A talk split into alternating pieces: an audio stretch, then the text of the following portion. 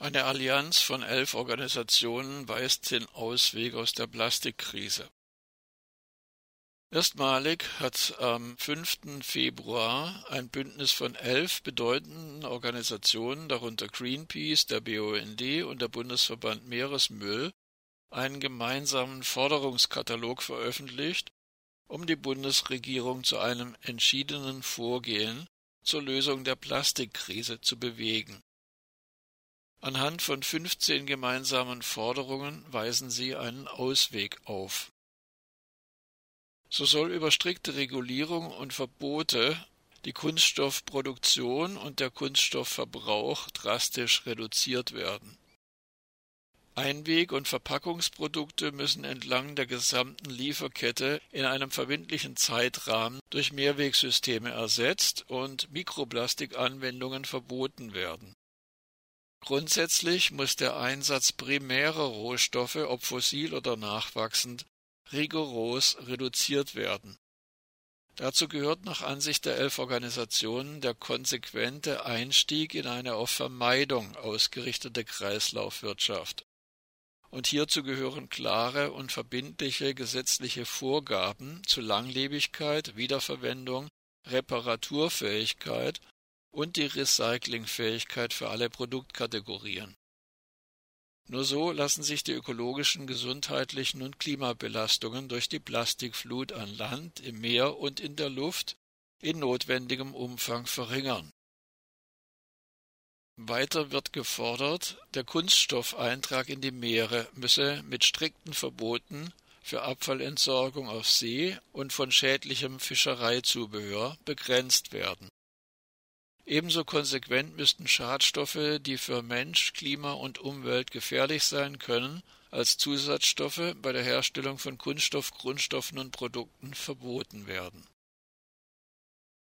Das Bündnis fordert eine gesetzliche Schadenshaftung nach dem Verursacherprinzip, die Hersteller und Inverkehrbringer für alle Gesundheits-, Umwelt- und Klimaschäden ihrer Produkte verantwortlich macht Dabei seien mehr Aufklärung, Transparenz und Informationsvermittlung über die Gefahren von Kunststoffen und ihren Inhaltsstoffen für Mensch, Umwelt und Klima erforderlich. Das Bündnis fordert die Bundesregierung außerdem dazu auf, sich umgehend für ein internationales, verbindliches Abkommen zur Lösung der Plastikkrise einzusetzen, das international Klima- und Meeresschutz voranbringe und die Biodiversität schütze Martin Kaiser, Geschäftsführer von Greenpeace, sagte, die Auswirkungen der globalen Plastikkrise führen dazu, dass Osteuropa und Südostasien mittlerweile die Müllkippe der Plastikabfälle aus Deutschland und der ganzen Welt sind. Eine Lösung der Plastikkrise kann nur gelingen, wenn alle Länder ihren Müll zu Hause behalten.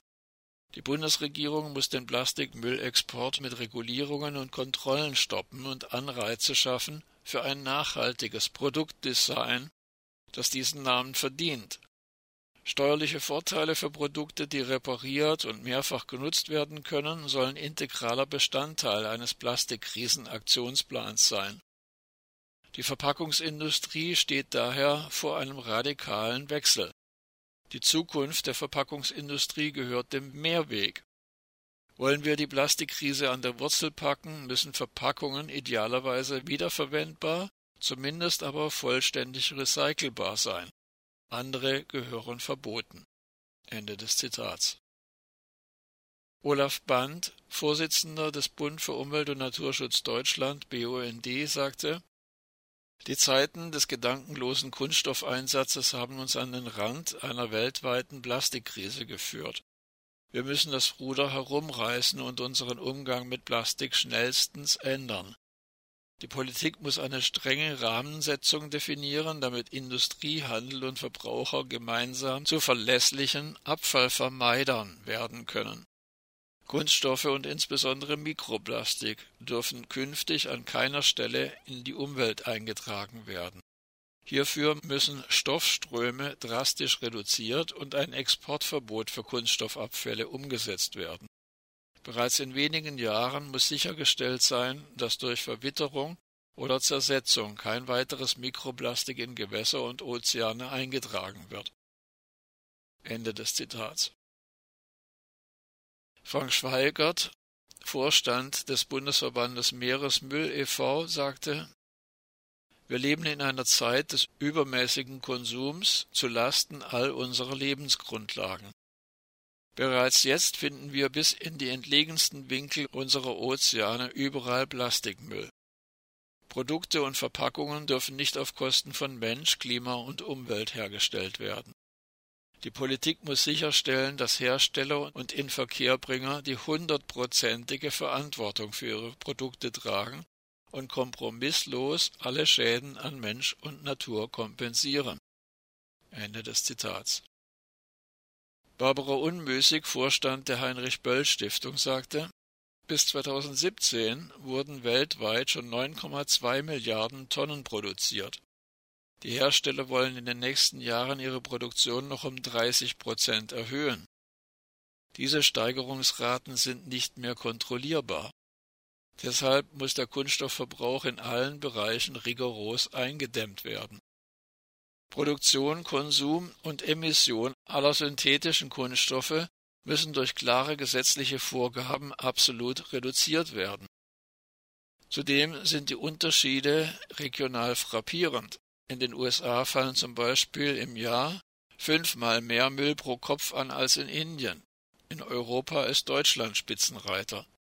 Deshalb muss sich gerade die Bundesregierung nachdrücklich für ein weltweites und verbindliches Abkommen gegen die Kunststoffflut einsetzen, das vor allem die herstellenden Länder und Konzerne als Hauptverursacher in die Pflicht nimmt.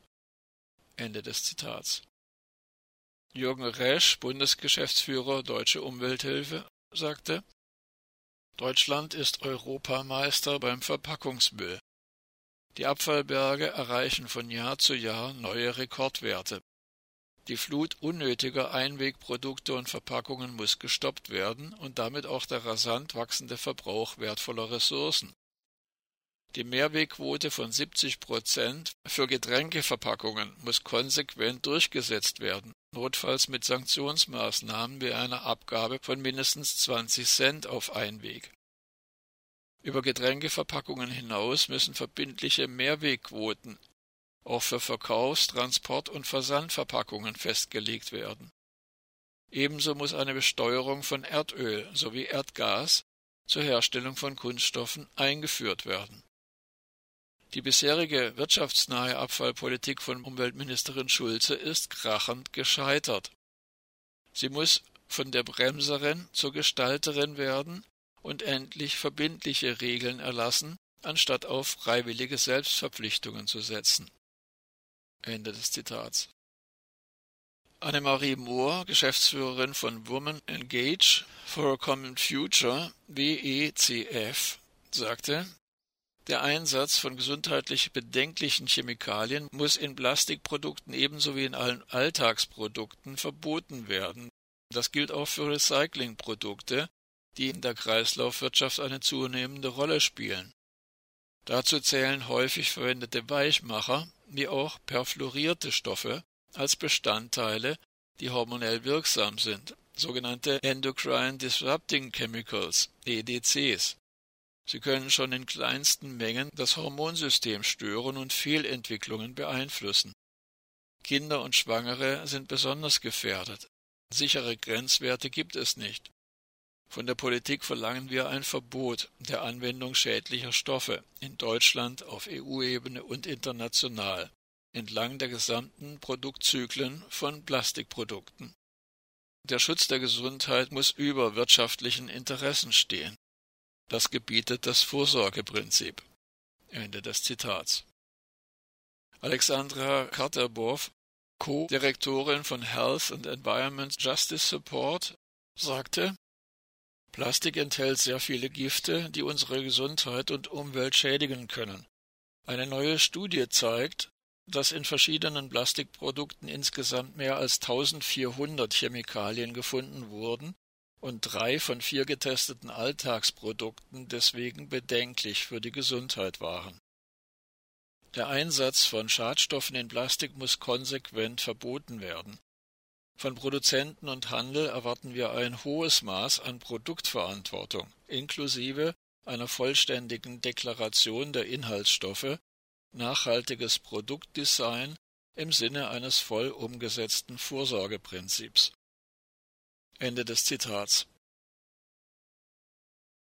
Mitgliedsorganisation und Unterzeichner der 15 Forderungen sind Bundesverband Meeresmüll, Bund für Umwelt und Naturschutz Deutschland BUND, Deutsche Meeresstiftung, Deutsche Umwelthilfe, Food and Water Europe, Greenpeace, Heinrich Böll Stiftung, Health and Environment Justice Support, Stiftung Grünes Bauhaus, The Frieder Foundation Germany, Women Engage for a Common Future